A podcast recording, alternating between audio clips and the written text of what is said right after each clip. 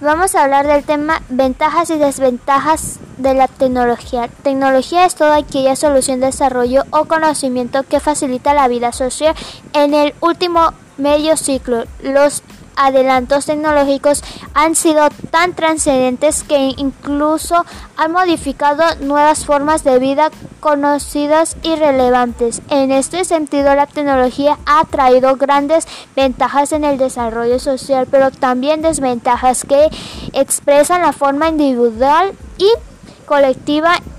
Están son algunas ventajas.